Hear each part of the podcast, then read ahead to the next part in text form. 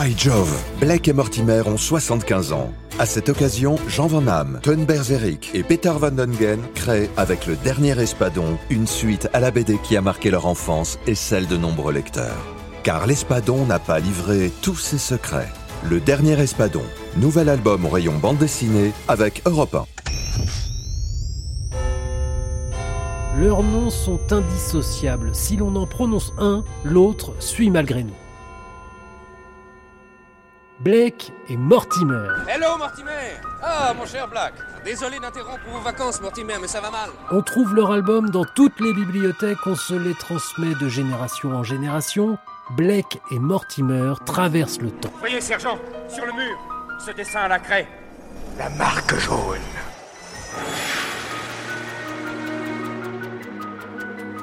Dans cette série des passagers du temps, nous avons déjà évoqué le passé dans le premier épisode, puis le présent avec Jean Van Damme dans le deuxième épisode, et maintenant, eh bien, c'est le futur pour ce troisième épisode avec Thierry Belfroy, co-commissaire d'une exposition consacrée justement à la technologie dans Blake et Mortimer. Ce qui est frappant quand on lit Blake et Mortimer, c'est le pouvoir de divination d'Edgar P. Jacobs. Il avait imaginé avant l'heure la plupart des technologies actuelles. By Joe Jacobs euh, avait une véritable préscience quant à ce que la science pouvait laisser présager. Il a inventé par exemple une montre connectée très longtemps avant celle que nous avons aujourd'hui, euh, qui était d'ailleurs euh, une montre par laquelle on pouvait se parler avec le visage de son interlocuteur sur l'écran évidemment, toutes ces inventions n'étaient pas mises euh, au banc de la réalité. Hein. C'était des inventions qui ne fonctionnaient qu'en modèle réduit ou sur la feuille de papier. Euh, Jacobs n'a jamais prétendu être un véritable scientifique. Il n'a jamais non plus dit qu'il était devin. Mais il était très intéressé depuis euh, les tout débuts de sa carrière d'auteur par la science, par les possibilités que la science offrait par rapport au progrès. On est juste après la Seconde Guerre mondiale lorsqu'il démarre. Et l'idée de progrès liée à la science, l'idée aussi du pacte faustien, il a été marqué par ce premier opéra Faust qu'il a vu euh, pendant la Première Guerre mondiale à, à 14 ans. Euh, ce pacte faustien, c'est celui que passent certains scientifiques avec le diable, hein, à qui on vend son âme. Eh bien, ces deux idées-là, elles se télescopent continuellement dans l'œuvre. Donc, c'est véritablement quelque chose qui l'obsède. C'est dû notamment à la période pendant laquelle il s'exprime. On est au, lendemain de la Seconde Guerre mondiale lorsque Blake et Mortimer euh, naissent dans le journal Tintin. On est juste après Hiroshima. Il y a, une véritable obsession pour l'atome, pour le nucléaire, euh, pour les dangers évidemment de ce pacte faustien que peuvent passer certains scientifiques, et puis euh, pour euh, la fascination qu'il a envers ceux qui, à certains moments, ont recours à la modernité, à toutes les dernières inventions pour mettre un terme à la guerre. Edgar P. Jacobs n'a pas de boule de cristal, il trouve sa documentation dans les revues scientifiques bien sûr, mais aussi dans les romans de ses maîtres. La formation de jeunesse, on va dire, d'Edgar Jacobs, elle est autour de ces auteurs de genre, on va les appeler comme ça, qui ne sont pas forcément tous de science-fiction, mais euh, on peut évidemment citer Conan Doyle, qui est un des plus connus et auquel il fera référence de manière très explicite avec sa toute première bande dessinée L'Orient U. Il y a H.G. Wells, dont il a réutilisé l'idée du voyage dans le temps, mais il a aussi rendu euh, hommage dans les premières euh, années du magazine Tintin en illustrant la guerre des mondes. Mais il y a autre chose chez lui, il y a aussi euh, une véritable passion pour les revues scientifiques, pour euh, le milieu scientifique. On a quand même avec Blake et Mortimer deux personnages adultes dans une bande dessinée qui, à l'époque, ne propose pas beaucoup de héros adultes, mais en plus, on a un scientifique qui est le principal des deux héros. On se rend compte au fur et à mesure des albums que Mortimer prend de plus en plus de place et que c'est lui qui vole souvent la vedette à, Blake. Hein. Et ça, c'est extraordinairement euh, singulier dans la bande dessinée pour la jeunesse, puisqu'on est quand même dans le journal Tintin, et dans lequel on n'imaginait pas qu'un héros, euh, sans peur et sans reproche, aventurier, euh, puisse être en même temps un scientifique, c'est-à-dire un inventeur, un, chercheur, quelqu'un qui soit passionné par la physique, toutes les lois un peu compliquées à comprendre. Et ben c'est le cas. Et, et ça, ça montre à quel point lui-même est intéressé par ça et lui-même se pose des questions après la guerre sur euh, ce que c'est que le progrès et sur ce que les sciences vont permettre de développer plus tard. Mais il ne suffit pas d'avoir une idée extraordinaire pour une invention technologique, il faut aussi la rendre vraisemblable.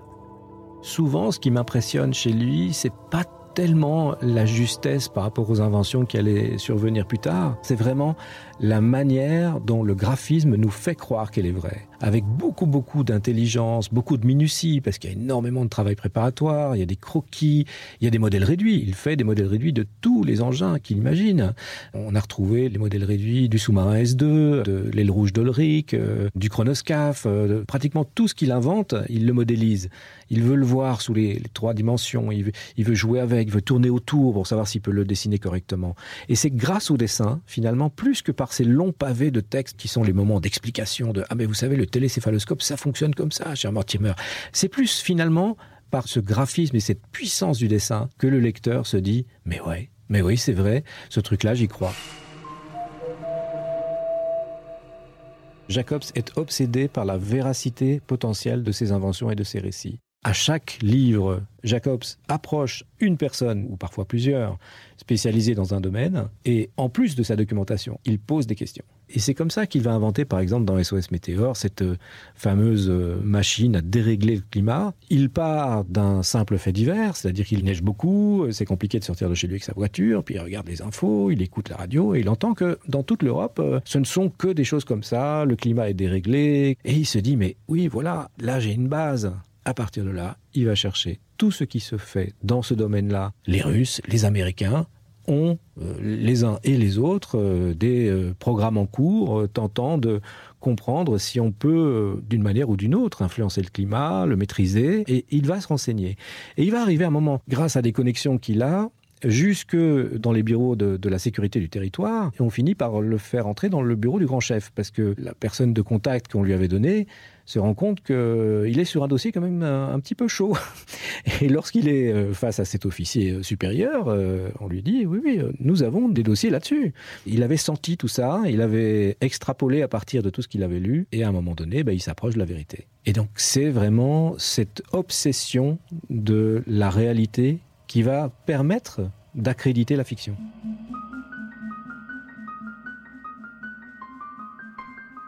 Quand on lit les aventures de Blake et Mortimer, on se dit qu'elles ont dû faire naître bon nombre de vocations. Eh bien, on a raison. Moi, j'ai rencontré personnellement, par exemple, une égyptologue assez connue en Belgique, qui doit une partie de sa vocation à la lecture du mystère de la Grande Pyramide.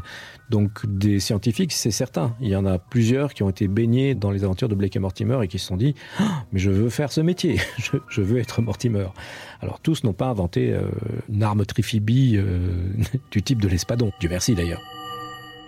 Au-delà de ça, quand on a fait l'exposition au musée des arts et métiers en, 2019 avec euh, Éric Dubois, la première chose que nous avons faite, c'est d'aller dans les réserves des arts et métiers qui se trouvent à Saint-Denis et de choisir les objets qui allaient dialoguer avec euh, l'œuvre de, de, Jacobs.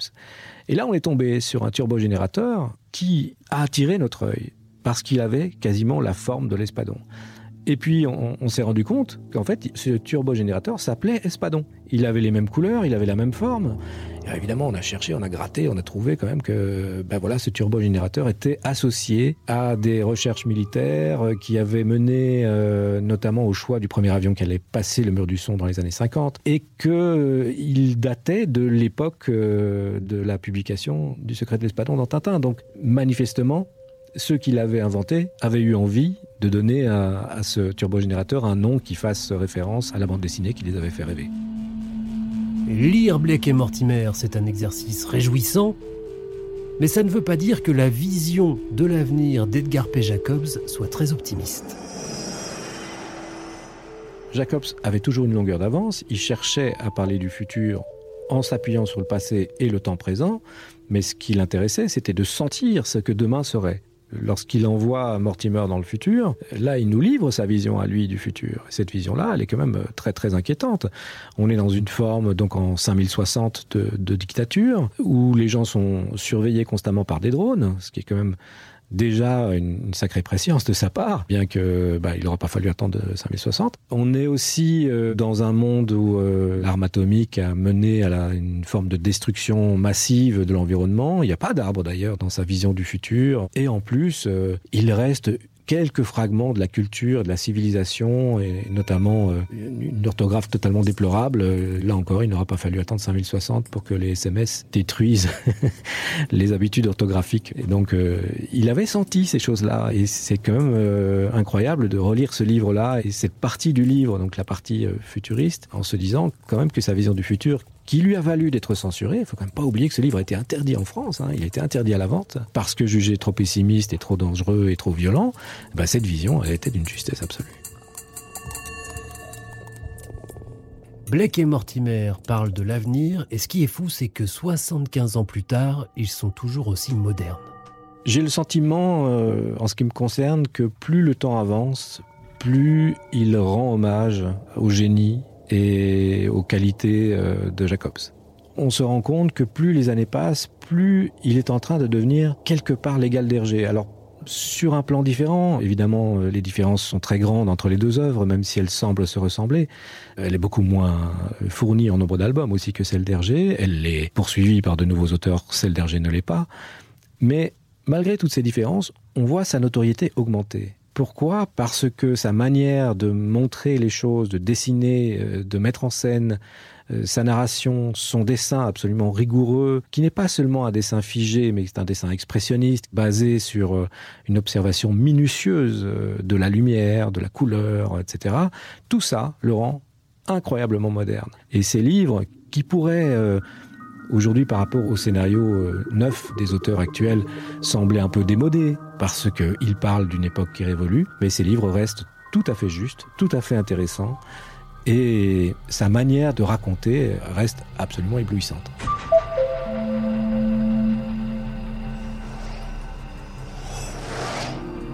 C'est la fin de cette série Blake et Mortimer, les passagers du temps.